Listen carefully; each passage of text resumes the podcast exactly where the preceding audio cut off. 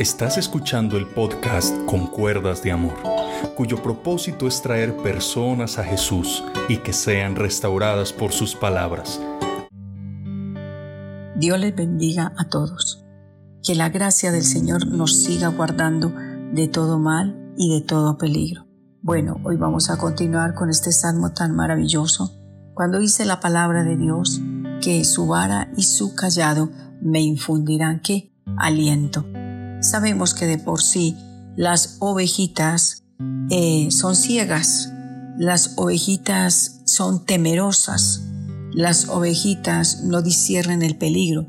Por eso el pastor va delante de ellas con el propósito de que si ve el peligro, el pastor prefiere enfrentarse a lo que tenga que hacer con tal de proteger la oveja. Y esto era lo que hacía el rey David. Por eso el rey David dijo, yo quiero ser una oveja, porque si yo cuido estos animalitos, ¿cuánto más mi pastor amado no hará por mí? Y cuando dice, tu vara y tu callado me infundirán qué? Aliento. Bueno, hay momentos en que la ovejita se para en el abismo y la ovejita no sabe que está en peligro, pero el pastor sí observa que su ovejita se va a ir al abismo, se va a perder, se va a morir y el pastor inmediatamente corre con su callado que viene a tener eh, como algo, como una ganzúa, digámoslo así, que es el bastón donde él se apoya, pero también tiene su forma de cogerle la patica a la ovejita y muchas veces le toca quebrársela para que la ovejita no se le vaya ir al vacío. Te pregunto, ¿has sentido la vara? Y el callado de nuestro amado pastor? Claro que sí. El Señor primero comienza a dar golpecitos suaves. Eh, es como cuando el papá y la mamá nos dice y nos pone la mano en la espalda y nos dice, bueno, no lo vuelvas a hacer. A la próxima, a la próxima arreglamos cuentas. Pero volvemos a caer en lo mismo. Entonces, ¿qué hacen nuestros padres? Nos tienen que dar con la correa o nos castigan de la forma más apropiada que ellos vean según nuestra edad. Tenemos un pastor llamado Cristo y la vara es símbolo de la disciplina y la palabra de Dios dice que el Padre que ama a su Hijo lo corrige y desde muy temprano. La vara y la corrección dan sabiduría, dice la palabra de Dios. Mas dice que el muchacho consentido va a avergonzar a sus padres. Dios nos ama, pero Dios también tiene que utilizar su manera de hacernos reaccionar. Ejemplo, muchas veces como que estamos parados en un abismo, estamos jugando con el pecado, como sucedió con Sansón, con Salomón, y se juega y se juega con el pecado. Y el pastor de pastores dice, yo no voy a dejar que esta ovejita por la que yo di mi vida se me pierda y se me vaya al abismo el abismo es símbolo de qué? De perdición. Es el lugar donde van los demonios, donde los demonios temen. La palabra de Dios nos muestra que había un hombre que estaba lleno de legión de demonios y los demonios le decían al Señor, no nos mandes al abismo, porque ese era el refugio para siempre de ellos. El abismo es algo muy impresionante, ¿no es cierto? Y por las carreteras eh, de Nariño vemos demasiados abismos y da como, como vértigo observarlos. Los abismos de los abismos son peores. Cuando el pastor ve que vas como cabrita, con patines, como que no tienes control, el Señor va a tomar su callado porque te ama y va a tener que hacer algo donde más te duela para corregirte. Por ejemplo, yo recuerdo en una de nuestras iglesias que viene Dios y le regala un carro a X o Y hermano. Y él comenzó a apartarse poco a poco del Señor. Y se apartó de tal manera que ya comenzó en el carro a andar con amigos, se iba viernes, sábado y domingo a beber, eh, metía ahí la que no era su esposa. Pues resulta que un día cualquiera, pero ¿qué sucedía? Sus hijos y su esposa oraban por él. Señor, que no le pase nada, mi papá desean sus hijos, la esposa, guarda su alma, en fin. Y cualquier día se accidenta esta personita y por la misericordia de Dios, eh, Dios le cuidó su vida. Él dice que fue el cinturón que lo libró de salir y miles de cosas en ese tiempo. Te estoy hablando de casi 30 años atrás. Entonces, el carro quedó hecho nada. Pero sabes, el Señor no permitió que le sucediera nada, solo le quedó el quemón del cinturón. Y sus amigos que iban allí y la que no era su mujercita que iba allí también, pues también sufrieron trágicas consecuencias.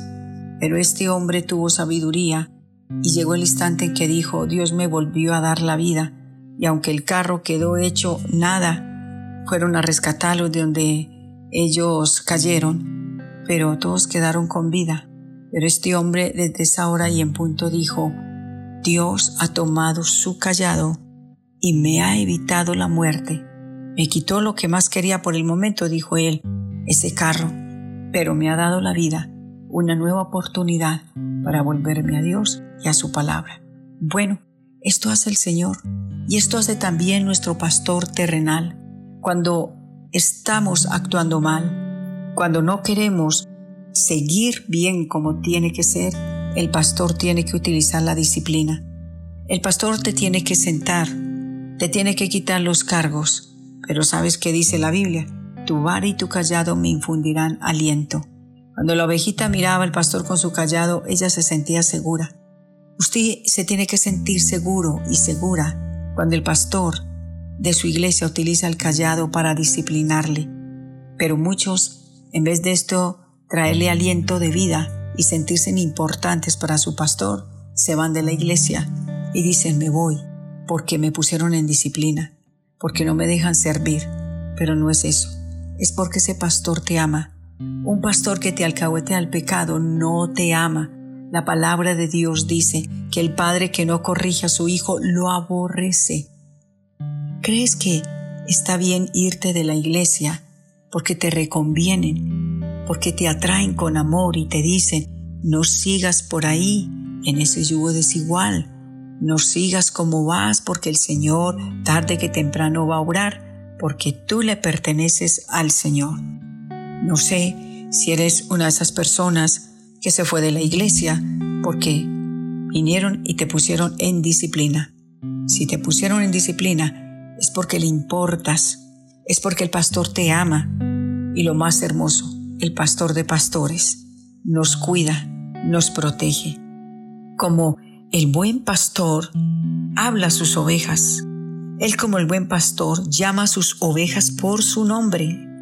Como buen pastor nos dirige. Como buen pastor va delante de nosotros. Como buen pastor nos protege. Como buen pastor se queda con nosotros. Y como buen pastor nos ha prometido la vida eterna. Hoy te presento al pastor de pastores. Hoy quiero que te enamores de ese gran pastor llamado Jesús de Nazaret, que dio su vida por ti y por mí, que utilizó el callado para evitar que fueras al abismo. ¿De cuántos peligros te ha salvado el Señor?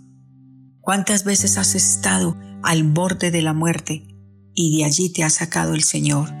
¿Sabes por qué? Porque aún sin conocerlo, aún sin tener una experiencia con Él, las oraciones de muchos te han cubierto y te han protegido.